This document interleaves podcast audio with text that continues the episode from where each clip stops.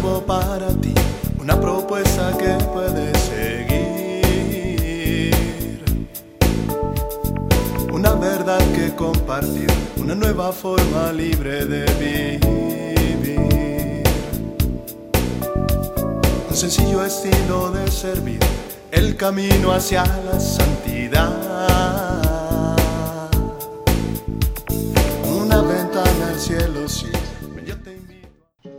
Te saludo con gusto en otra cápsula de paz y bien, que el Espíritu Santo nos ayude a encontrar un espacio de reflexión, de paz, de encuentro con el Señor.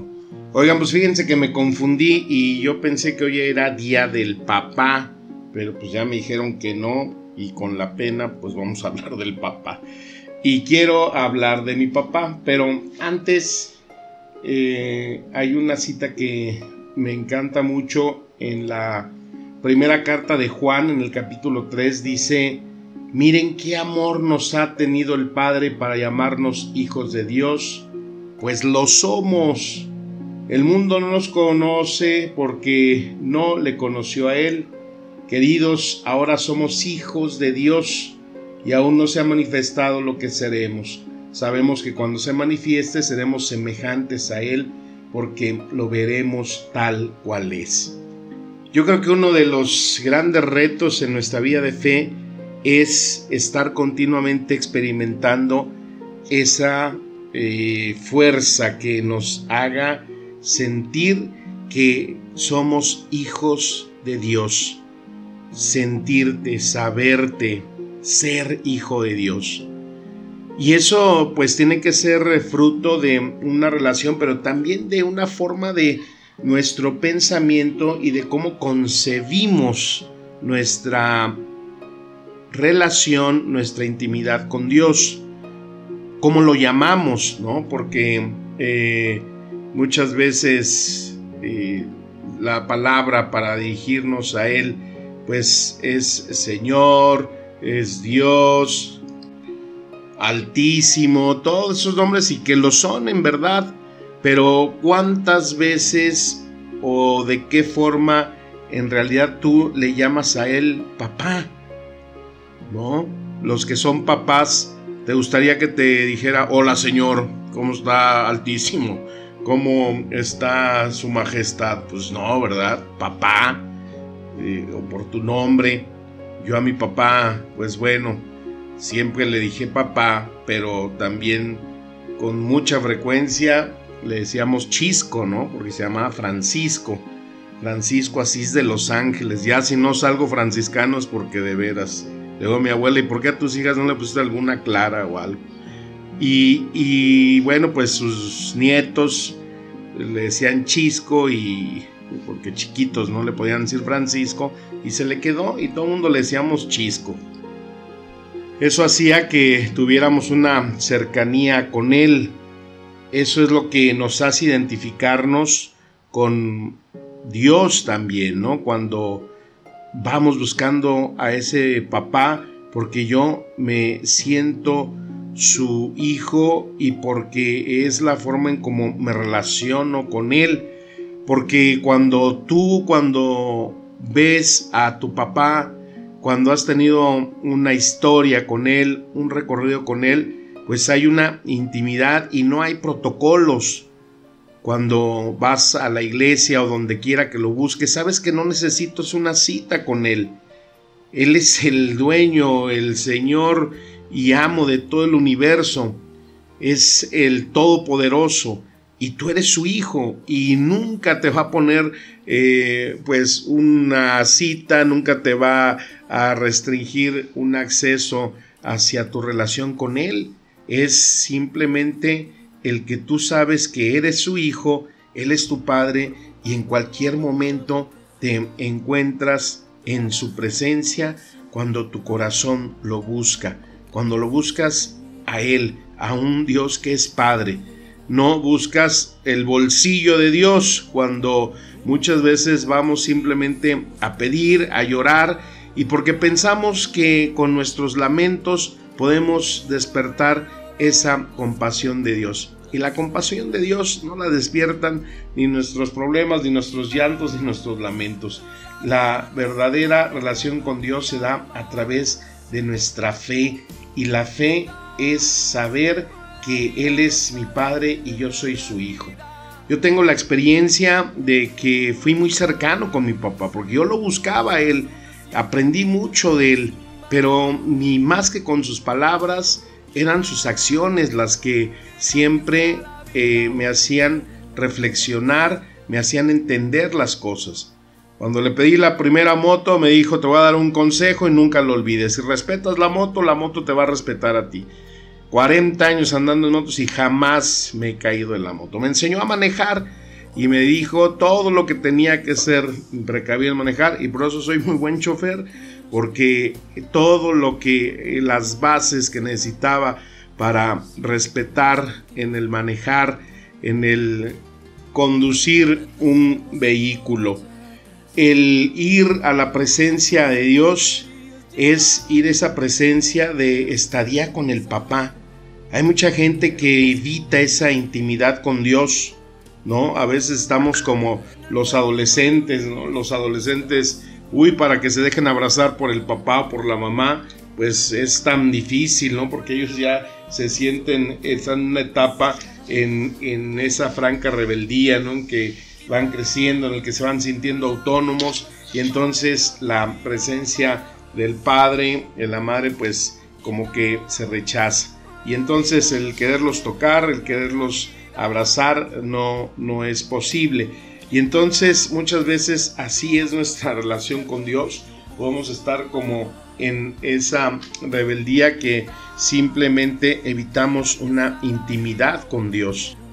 Una de las cosas que aprendí de mi padre fue eh, la libertad que nosotros como sus seis hijos, los seis hermanos que somos, experimentamos con Él. El que nos diera siempre apertura, libertad a nuestros proyectos, a nuestros deseos, a enseñarnos a caminar por la vía de la honestidad, por la vía del bien y sobre todo buscando la felicidad, siempre fue ese buen consejo, esa buena acción que él compartía pero siempre que en esa relación de amistad, de verdaderamente experimentaras esa paternidad. Un hombre que tenía bien claro su proyecto de vida, ¿no? Desde que se casó, tuvo esa claridad de que su vocación supo ser papá, de entregarse a sus hijos, a su matrimonio, pero también tenía bien clara pues una meta, ¿no? Que él era y amaba muchísimo a Dios y él nos decía, cuando yo cumpla 50 años ya todo el mundo debe tener eh, su carrera, yo no les voy a dejar nada de herencia porque yo me voy a dedicar a las cosas de Dios. Y pasaditos los 50 él se eh, pues dedicó a las cosas de Dios eh, hasta llegar a ser diácono permanente. El diácono permanente pues es dentro de los grados del sacerdocio. Son aquellas personas que, bueno, pues ya no tienen una responsabilidad eh, material o un compromiso con hijos, la esposa está de acuerdo, y entonces hacen todo lo que hace un sacerdote, menos confiesan ni consagran. Y mi papá se entregó más de 10 años a ese eh, hermoso ministerio del diaconado.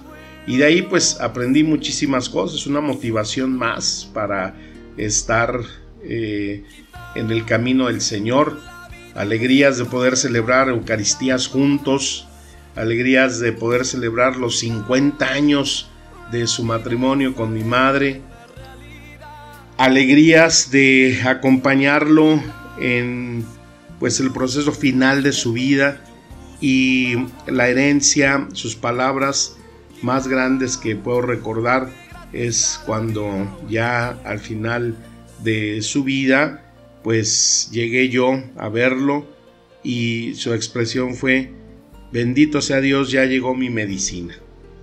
Esas palabras, híjole, pues se guardan en el corazón, te hace tener una fijación muy especial sobre lo que es un papá, la paternidad. Y me podría decir, ay, pues usted puede experimentar eso porque tienes ese, esa experiencia. Pero también sé que hay personas que quizás no hayan podido tener una experiencia muy sana e incluso poder ser hasta dolorosa con su padre. He tenido experiencias tan duras de una persona que tuvo siempre conflicto con su padre, de haber sido abusada por su papá y que al final de su vida todavía le dijera que por su culpa se iba a condenar. ¿Cómo, cómo puedes tener una visión, una fijación de padre con eso? Encontrar alguna persona que estaba dolida sumamente con lo que es el significado de la paternidad, porque él se había enterado eh, que su papá, el cual no había conocido y que siempre había sido un misterio en su vida, pues había sido un sacerdote. ¿Cómo perdonar eso? ¿Cómo enfrentar eso? ¿Cómo tener entonces una figura de padre cuando se tienen experiencias de esas? Y entonces es ahí donde se refuerza más esa necesidad de sentir la paternidad de Dios, porque la respuesta ante estos casos es decir, bueno, si para tu padre o tu madre no fuiste significativo, si para estas experiencias que tú viviste, para Dios sí, y por eso estás aquí, porque Él te ha dado el don de la vida, porque Él ha tenido una historia contigo y el saber que para Dios sí eres importante y para saber que Dios, tu presencia es algo que debe de marcar el sentido de tu vida, es algo que debemos buscar y trabajar para esa misma sanidad emocional y espiritual.